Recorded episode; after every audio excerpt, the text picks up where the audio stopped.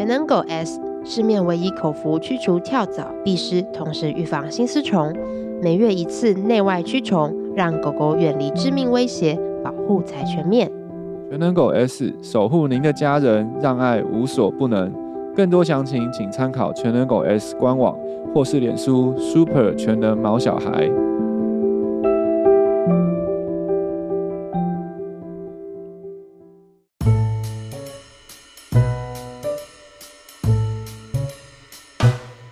欢迎来到动物医院三三九号，我是卢医师，我是马格。今天是成为你的避风港第十二集。那这个单元呢，我们会跟大家分享毛孩常见疾病和居家照护相关知识，邀请你和我们一起在医院、在家中为毛孩打造安全的避风港。经过了三集的新丝虫介绍，是不是对于这个隐形杀手有更多的认识了呢？但究竟我们到底该怎么帮宝贝预防新丝虫的感染？没有问题，这一集满满的预防知识送给你，我们一起听下去。耶，这是最后一集的金丝虫主题的节目了。对，大家是听得意犹未尽，还是觉得差不多，赶快换主题，不想要再看到这些面线。哎，但是真的第一次看到会吓到哎。对啊，对啊，对啊！我我记得我第一次看到，我就想说，嗯，为什么医生要放那一罐一罐的东西在诊间里面，然后白白的，然后我不知道那什么东西。嗯、我想说，我以为是你们手术用到的线吗？还是什么东西？刚开始的时候，以为它不是，它是一个物体，不是一个生物。对啊，好可怕哦！嗯、所以你们放在那诊间里面是要给大家。对，就是示范用的，就是应该是说，我觉得很多时候你真的隐形杀手，你你如果看不到它，其实你就不会知道它的严重程度。嗯、但我觉得真的很多时候我们在喂教说心丝虫很很重要，一定要预防啊等等，你不如就直接给它看那个虫，就是这样。然后就是，而且而且那些虫虫真的都是从狗狗心脏里面。拉出来的，所以他们饲主通常就会哦很有感觉，就是、嗯、哦，那我我绝对不希望我家的宝贝心身体里面有这个东西存在，嗯、那他们预防的动力就会比较强一点点。对，所以我我我的经验是真的看到还是有差，有差，真的有差。光用掌跟实际看到虫，对啊，对啊。哎、欸，刚刚我们讲到的拉出来不是。大便拉出来是，哦，对对对，那个做手术，心导管手术啦，就是我们应该是上一集我们有讲到，如果它虫子太多的时候，嗯、我们就必须要用心导管手术去拉出来。嗯嗯，对。但是听完这一集，如果你有好好听，你应该就不用担心这些事情。对，前面那个治疗那一 part 就是可以省略，对可以知道了，但是就是大家不用经历到。对，如果有好好的预防的话，对，就不用经历这些呃治疗的风险啊，对啊，跟危险这样。没错，没错。好，所以这集很重要，我们就要来听一下，就是为什么预防这么的重要啦。嗯，对。那卢医师，为什么我们每个月都要来预防呢？这可能要先讲到现在，就是预防药的这个机制是怎么样来预防的啦。嗯嗯。那每次这个预防药其实它也是一种杀虫药。只是说它这个杀虫的药的剂量很低，嗯，然后所以相对很安全，嗯嗯，对，所以没有什么太太大副作用。那它是针对就是心丝虫的小虫、幼虫来杀虫，嗯、所以它的预防机制其实就是它不是说让心丝虫不会感染，它可能还是蚊子叮下去还是会感染，对。但是每个月投，因为这个杀虫药对于零到三十天大的虫效果最好，嗯，它基本上你它投下去。的当下，它可以把所有身体里面零到三十天这个年纪的虫都杀光光。嗯，所以它其实即使可能在一个高风险的地区，它都有感染。即使可能每个月它被蚊子叮到，它都有这个蚊子带原心丝虫都会感染到这只狗狗。但是你每个月投药，你就每个月把那个小虫都杀掉，嗯，每个月都杀掉，每个月都杀掉。嗯，对，所以透是透过这样的方式来做，嗯，来做一个预防。嗯，对，所以呃很重要就是你一定要每个月。固定的时间去投鱼，因为如果这只虫很不幸，它长大到四十天，或是五十天、六十天，嗯，我们就有研究有发现，其实这些预防药对这些虫的杀虫的效果就会降低，哦，它就没有办法说百分之百杀掉，嗯、对，所以才会有一些有一些人也可能也许有这样的经验，或者国外也有些报告，就是说他可能不是说没有喂哦，它有喂，只是有时候会漏喂，漏喂个几、嗯、几几个月或者几次。然后它其实就会出现了所谓的感染的空窗期。如果在那时候很不幸就被叮到，嗯嗯嗯，然后它的虫虫等到你再重新喂的时候，它已经长大了，嗯，它的预防效果就会打折扣。对，所以每个月都要吃，其实是很重要的。嗯，就是让它没有长大的机会啊。对，而且要就就要定时啊。对，所以通常我们那个会请饲主，就是你自己的决定，每天每个月一几几几号。嗯，对，马上叫我们合作伙伴全能狗 S，就是告诉大家说每个月九号。那有些人问说，哎、欸，为什么是九号？其实对，有人在问问问全能狗 S 为什么？其实就是个 其实就是个好记啦。你要每个月一号也可以，或者三十号都可以，嗯、你自己选。我喜欢 Kobe，选二十四号也可以，就是 每个月固定一个一个日，对，那个那个是很重要的。就是你如果每个月这个月是一号位啊，下个月是三十一号位，其实你还是隔了两个月。虽然说你每个月都有位，啊对，啊、对，所以固定每个月的某一天，嗯，就是你就是确定好那个日期位，其实是是重要的，就因为就是就我们的预防的机制来讲，你这样才能够最达到这个预防药投药的效果。嗯，真的耶，因为如果一个不小心四十天。就、啊、就也超过他的成长的那个，对，他就长大，他就他那个虫就对这个药物就比较有抵抗、嗯、抗药性、抵抗力，对，它就比较没有办法，哦、不是说杀不掉，它可能会需要花更多的时间，或杀虫的成效就会就会变差，就有些会就会有可能有些漏网之鱼啊，对啊，嗯，真的长大了的斑，对。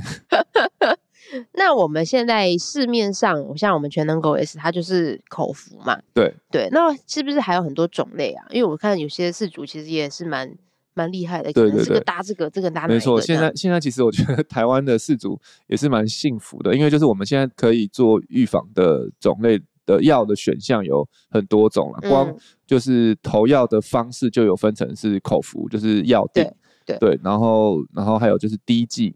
然后第二个就滴剂，就是滴在背上的。嗯嗯。然后第三个有可能是打针的方式。嗯。对。那所以这三个方式其实基本上都 OK。对。那我们通常在跟饲主沟通的时候，就会去看说他们家的呃比较适合的状况，怎么样能够让他们最容易就是去喂这个新丝虫预防药。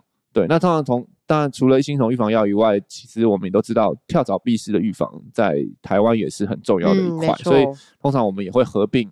去告去跟他们讨论怎么样，他们在一整年的里面可以让他们的宝贝都有好的跳蚤、蜱丝跟新丝虫的预防。嗯、对，那像我们全能狗 S 的那个特点就是它全能嘛，所以它就是一颗就里面都包含了这跳蚤、蜱丝跟新丝虫的预防。那每个月一次，对，对有些是我觉得希望简单的，就是希望就是这样子做。那有些事主可能有其他的考量，他们可能会是分开跳蚤、蜱丝是一种。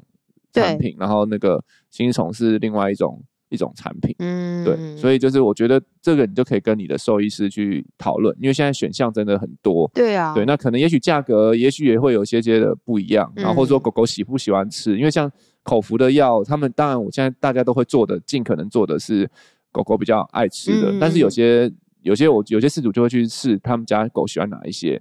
对，像有些、哦、有些他们可能真的就是可以当零食，就是丢给他就喂，就、嗯、就是让每个月的喂药这件事情是很很简单的。对对，但是有些可能狗狗对那个药定比较敏感的，它就很难喂。嗯、对，那也会降低是你们你们去预防饲主去预防的这个意愿。对，所以我觉得确实是找现在产品很多是好处，但有时候也是会坏，有时候也会让饲主比较困扰，到底要选哪一个？对，所以我觉得一开始可以先可以尝试一下啦，就是不。就是找到一个你最你最适合你们家的生活形态、喂药方式跟狗狗的喜欢的预防药。那最终目的其实这些都是只要是大厂牌的，不是那种什么一一罐黑色药丸这种的预防药，都是 有有有对对对，就就 是是有政府认证的。那基本上他们的预防效果、安全效力，我觉得都是可以相信的，都是可以来做预防。那你们就是按照你们的。呃，家里的状况来选择一个最适合的药物。嗯嗯嗯嗯，对啊，不然哦，我真的蛮佩服那个要搭配来搭配去的。对，因为那个真的就要记得很清楚。对对对啊，不然就是就像前面讲的，如果真的超过那个时间的话，嗯，对吧？那事主真的，我我真的超佩服这样的事主。对啊，所以现在有些产品，这些产品像像全狗 S 就是。一一每个月一次一颗，然后全部 cover。对，有些人就会觉得，哎，这样其实比较简单一点点。那我我们现在上前面三集提过那么多，那我们要从什么时候开始做这些的预防措施啊？嗯、呃，在狗狗的话，通常其实是建议越早开始越好。对，因为就我们就刚刚讲到嘛，就是狗狗如果很不幸，它真的一出生就被叮到的话，嗯、对，那那其实它就它的因为感感染不会管这只狗是小狗老狗，对，他、嗯、们都的感染的路径都是一样，嗯、对。那像目前这个呃美国心丝虫协会的治疗准则，它是写说八周八周开始做做预防，嗯，对。那所以就是。但是其实尽早，如果你的商品可以在更早的话，其实你也可以更早开始是没有问题的。对，有些商品好像是七周就可以开始投予。哇，对，所以总之越快投予是越好的。对，那像他美国心丝虫协会就有建议，如果你你是可能七个月以前就就投就投药的狗狗，嗯，其实还是有可能有感染的风险，因为假设你。三个月的时候开始投，三个月大开始投药，或者很多狗狗是四五个月大才来到你的家里面，嗯、然后你开始第一次帮它投药，其实确实是有风险，它可能在第一个月就就被叮到，嗯，到四五个月再投的时候，它就它、嗯、就已经长大到超过三十天，它的杀虫效力就会降低的。所以如果你是一半岁以前开始投药的狗狗，他们会建议说，你投完药的半年要验做一次检查。嗯，对，你投药前可能不用做检查，因为从小虫长到成虫要半岁嘛，所以你你即使真的被感染，你在半年半岁以前你也验不到，但是你投完药后半岁半年后会建议做一下检查，那个目的是去检查一下你在投药前那段的空窗期，嗯哼，有没有很不幸的被感染到。哦，对，所以就是你越你早点投，就建议是越早投药。但是你如果是很你很很乖，真的就是你半岁以前就开始投药的，会建议。投完药后半年做一下筛检，确保这个空窗期是 OK。嗯、那如果你是超过半岁才开始投药，譬如你七个月、八个月狗狗才来到家里面，嗯、然后你要开始给它新一虫，那个时候就会建议要先检验，先验，嗯、先验有没有感染。因为那个时候如果真的很不幸半年前感染，那个时候其实就验得到了。对，所以要先确认它是没有感染的才开始投药。对，所以会有一点差别。就如果特别是你一岁以前。就要开始投药的话，就你可以拿半岁当一个分水岭，对，哦、就是跟他的呃投药前的检验跟投药后检验会有点不一样。嗯嗯，哇，这也是个学问呢。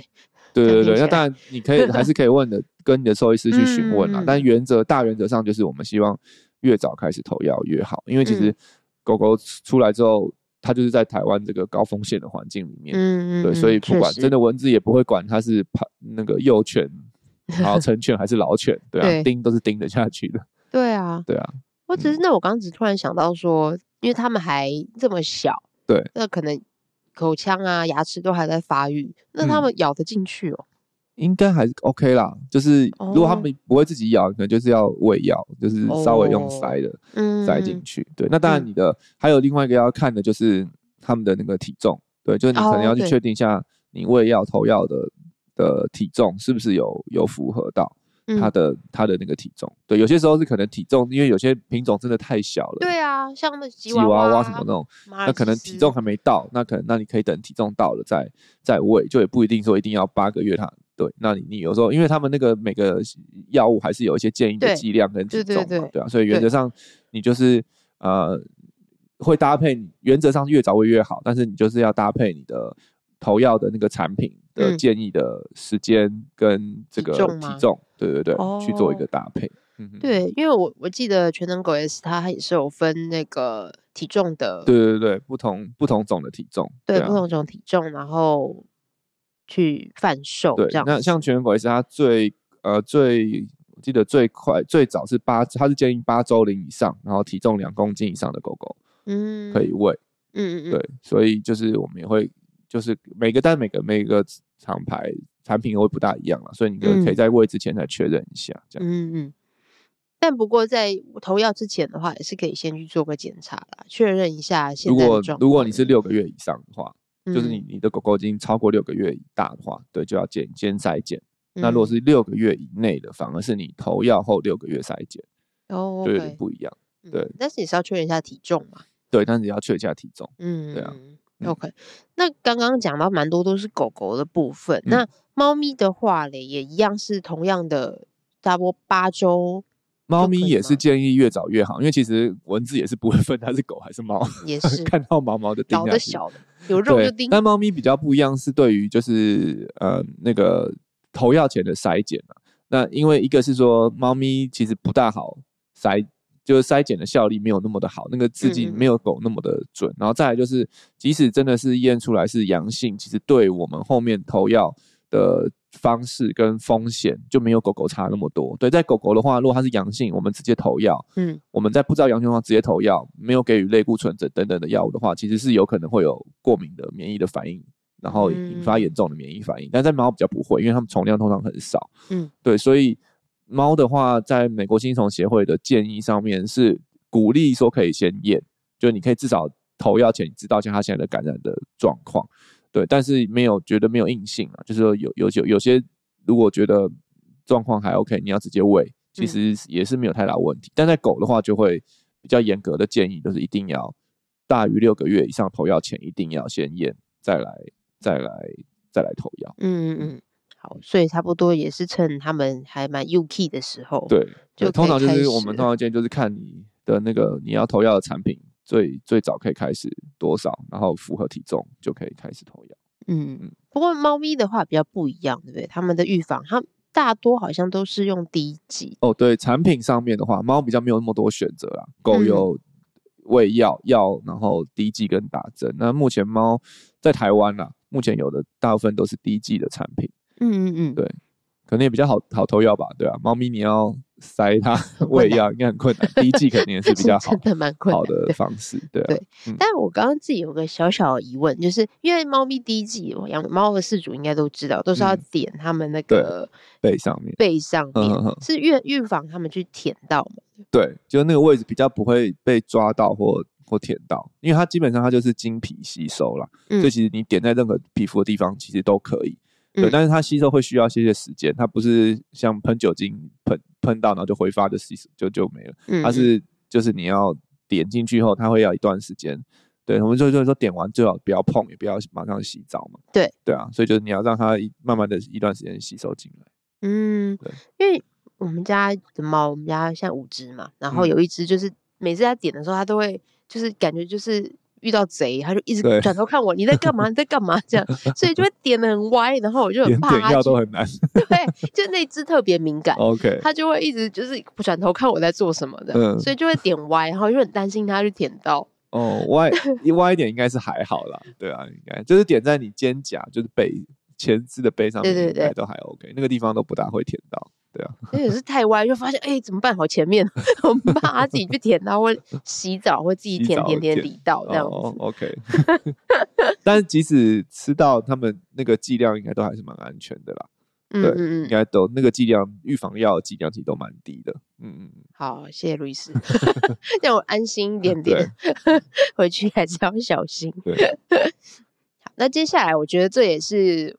我自己也会 遇到的，忘了喂药怎么办？就像刚刚前面一开始提到，就一个不小心，我们可能前面是一号，然后哎、欸，就突然想熊熊想起来的时候是三十号。对 对啊，那样怎么办？其实呃，其实现在的大部分的预防药，他们都会有一个那个效果，就是说往那个往前预防的效果，就是说如果你你你忘了喂药一两次，但是你之后可能。一年都有好好喂药，其实是不用太担心的。它还是可以把即使不小心感染的虫虫都杀掉。但是就是我刚刚讲到，就是如果你忘了喂药，可能它变成三四十或者五十天的虫，它不是说杀不掉，只是说它会需要比较长的时间。它可能原本你三十天虫，你每个月投它就死掉，它就死掉。但是你可能四十天、五十天，你可能就会需要连续投个好几个月，它才会死掉。所以通常如果你真的是漏喂了一两次，是。你就接下来就是要很严格的规，知道你接下来这一年都不要漏喂掉的话，嗯、其实就没有不用太担心。嗯，对。那如果你真的就是没办法，生活上就是有时候会漏一次，就这两次漏了，三个月后又漏了一两次，嗯，等等，其实那就那就可能就是要透过每年的定期的筛检，去确保你的宝宝宝贝真的是有在防护的里面。对，所以其实像现在在狗狗，美国新虫协会也是会建议说，每年健康检查的时候，你可以多检多验一下心丝虫，去确定一下你的宝贝，可能不管你过去 这一年怎么喂的怎么样，那它至少确认它现在没有是不是阳性的状况，他还是有受到受到保护。对，所以就是我觉得尽可能的，当然我知道大家都会忘记的，我我以前有时候也会忘记，对，然后所以就是尽可能的忘了之后就赶快补上，就是。呃，如果你忘的话，马上投药是是最是最好的。就你你也不要说哦，我这个月忘，那我就下个月再投就好了。其实你当下想起来就赶快喂，嗯、因为你在四十天的时候杀它，总比在五十天的时候再杀它都来得好。就差个几十几天都会有差，就是那个虫虫的感受性。所以你忘记的话，就赶快喂，然后下个月就再隔一个月后就开始继续一路喂下去。嗯，对。然后如果真的是有时候都会多少会忘个一年都会忘个好几次的那种，我就会建议你每年健康检查的时候加验心丝虫的这个检验，确保说你的。狗狗或者猫咪都在这个保险安全的保护里面。哦，难怪，因为有几次在中央区当医疗的时候，要帮忙验血啊。对。然后就哎、欸、要验心丝虫，然后想说是他第一次来嘛，就也不是。对。对，这其实是你们也是想要确认一下他。对啊，通常我们现在健检的时候也都会建议说可以一起一起验一下。嗯。对，就是确保确保说，如果他特别是饲主没有办法百分之百确定啊，当然如果你百分之百确定，你每个月都是九号位。然后一整年都没有断掉，那是否一定要筛要要去验？我觉得就不一定。但是如果你有漏掉或是晚喂的话，我觉得是可以追踪一下，确保它是在保护内是很 OK 的。嗯，那像因为我们医院的狗狗大多都是狗狗或猫猫啦，都是有心脏疾病的状况嘛，嗯嗯、那他们就会需要服药啊，就、嗯、因为每个每天可能都要吃固定剂量的心脏药。对，那他们这样子的宝贝们是可以。就是同时吃其他的药物，又跟预防药一起吗？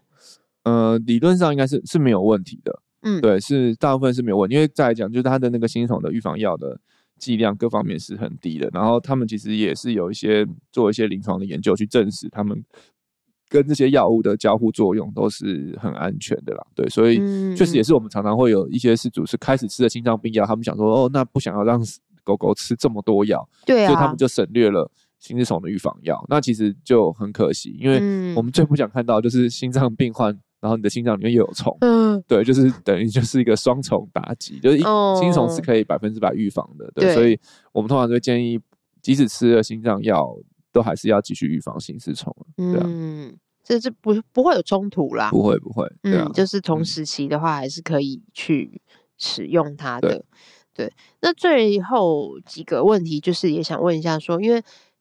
像我们其实我们之前有提到，如果说有感染心丝虫的狗狗的状况底下，它还是可以继续服用嘛，对不对？对，还是可以服用，只是说，因为说我们的预防药也是我们治疗心丝虫的一块嘛，因为就是我们要诛他九族嘛，嗯、就是从小到大，从小年小的年轻人、成年的老年，都要一起把它杀掉。所以其实杀的幼虫的部分，其实还是要靠预防药。对，那差别就在于我们投药的时候，我们其实会同时给予一些类固醇这种。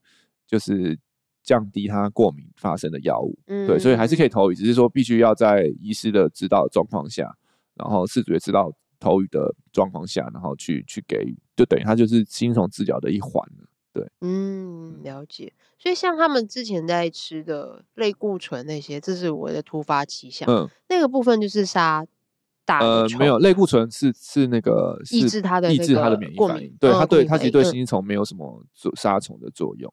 哦，对对对，OK OK，了解。嗯、所以小虫的话，还是要靠预防药去进行，去去杀掉。对，嗯、但是就是如果你是在不知道它有感染，你就直接投药，然后就只有投预防药的话，其实是有风险的。嗯，对，所以还是建议狗狗你七个月大以上投药前一定要做筛检。嗯，对，去确认。好，那还有一个都市传说啊，嗯，啊，冬天蚊子比较少的话，我们还要预防吗？这个这个也是有，我有听过事主讲。对，其实这个做这个问题，其实那个在美国也有也有被提出来过。因为在美国有些地方啊，哦、阿拉斯加，或是不要说是在更冷一点，像什么纽约、嗯、波士顿很冷的地方，嗯、他们其实，在冬天他们真的没有什么蚊子，或是说我们这样之前有讲到嘛，就是蚊子你必须要在一个一定的气温温度，嗯、而且要一、嗯、一段时间，它才能够去。孵化这个新丝虫的幼虫，所以其实在美国的某些区域，它真的是冷到其实不大可能会有新丝虫的传染。嗯，所以在那些区域，以前的建议真的是，也许冬天是可以不用预防。嗯，哦，那但是在台湾的话，就是其实我们一年四季，我们的那个温度、气温环境都非常适合 新丝虫生长，蚊子的生长跟心丝虫，只是当然有多有多有少，嗯，对。但是我所以我们的话很重要，就是还是有，还是要一全年度都预防了。那像其实在美国，就是有这种气温的差异，他们现在也是建议全年度预防，因为他们发现说，之前在推广说哦夏天预防，冬天不预防，其实大家都后来都会搞混，就是到底现在冬算冬天还是夏天？对。然后所以他们其实也是建议，为了让大家增好预四足的这个。投药的习惯养成，他们现在其实不管哪个地方，他们也都是建议全年预防。嗯嗯，对，所以其实全年预防也是一个很重要的概念啊。特别在台湾，我们真的是全年都有风险，只能只是说冬天可能蚊子稍微比较少一点，风险比较低。但是其实我们之前的那个调查研究，其实我们一年四季都有验出心丝虫阳性，我们并没有因为说好像夏天就验比较多，或是冬天比较少，其实没有，其实一年四季都都有阳性的病例。发生、嗯、对，好、哦，大家问出了你们心中的疑问了吗？对，然后我想要补充一个，我突然想到的，就是我们刚刚讲的都是预防的部分，是预防那个把虫虫杀掉这个机制。嗯嗯，那其实还有另外一个机制，也许会有有辅助的帮助的，就是让蚊子不要叮到狗狗。对，好这个这个也是这个也是蛮多事主会会问的，就是说，譬如说啊，我都不让我家狗狗出门，嗯，然后或者说我我们家都有点蚊香，或者说都有都有做做防蚊的措施，对，等等，那是不是就可以不用预防性丝虫了？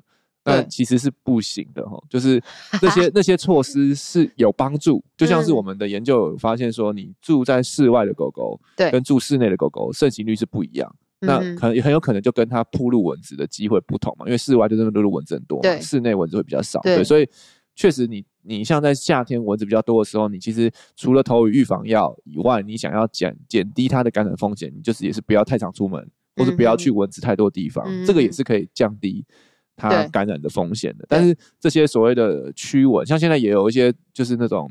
驱蚊的，对啊，我记得他们有卖一些项圈，项圈啊，对，所以有一些驱蚊的效果，那个也是可以使用，那个也是一种从外在去避免它感染，因为毕毕竟这感染就一定要叮蚊子要叮到嘛，那如果你能够减少蚊子叮到毛孩的的机会的话，也是有帮助，但是这个基本上它是一个辅助啦，要强调这些的驱蚊外在的防护都是一个辅助，没办法百分之百的确保你的宝贝是在。是完全不受到感染的风险，嗯、不会被被叮到。对，所以我们会建议说，还是要投预防药，这是最保底的，就是确保，即使真的被感染了，嗯，嗯，我们讲了它的机制，就是即使它被感染了，它都可以把它杀光。嗯嗯，所以每个月、每全年、每个月按时的投药，这个是最最最重要的。对，那当然除此之外，你想要减少，你连感染都不想让它被感染到，嗯、那你就是可以去做一些外在的调整，嗯、就是可能对啊，少出门啊，或者说用一些。呃，驱蚊的的的产品啊，等等，对对对，对，那个等于是辅助性了，但它不是最全面的。对对对对，然后像是猫咪要注意的，就是说有除虫菊成分的一些驱蚊的产品就不要使用，因为会可能会让猫咪中毒，有些神经的症状。嗯嗯，没错。那其他其他的动物用的，我觉得都可以尝试啦。就是其实就是外在的防蚊，其实也是一块。对，心丝虫的那个准则里面也有写到这一块，但它不是。不是百分之百，它是一个辅助，对，嗯、最主要还是要透过每个月的预防药投入这样子。嗯，了解了。好，大家有听清楚了吗？嗯、我刚刚自己脑中有在想说，哎、欸，我记得我以前我们家狗也真的有买过那个防蚊的那个，我记得还是荧光绿的颜色，对，然后让它项圈，然后它就会有一个很重的。那个味道嘛，对，就是驱虫的那种蚊子家，就是有时候家里用的那种产品也会有那种味道，对对对，对就很重，是是，也许是有有帮助啦，但是就是不是绝对，对啊，嗯，对，没错，今天刚刚听了路易斯讲，我想说，嗯。突然想到，我以前曾经也做过这样的事情，因为我觉得很直觉啊，因为就是我觉得是合理的，就是不要不要怕它被盯，那就是防蚊。我们人也是啊，对对对，就会用我们自己人 类保护自己的想法，也想说去保护他们，但是用同样的方法这样子。可以继续做啦，但是还是记得一定要预防，不要因为只做这个就不预防。对，外在可以去做，但是内在的那个，对对，口服药内外内外兼修的预防。没错没错没错，都是可以去做的啦。嗯，没错。对对对，好哦。对，那我们这个月就是我们的心丝虫主题月，就到这个地方做个结束啦。那我们也要感谢全能狗 S 的。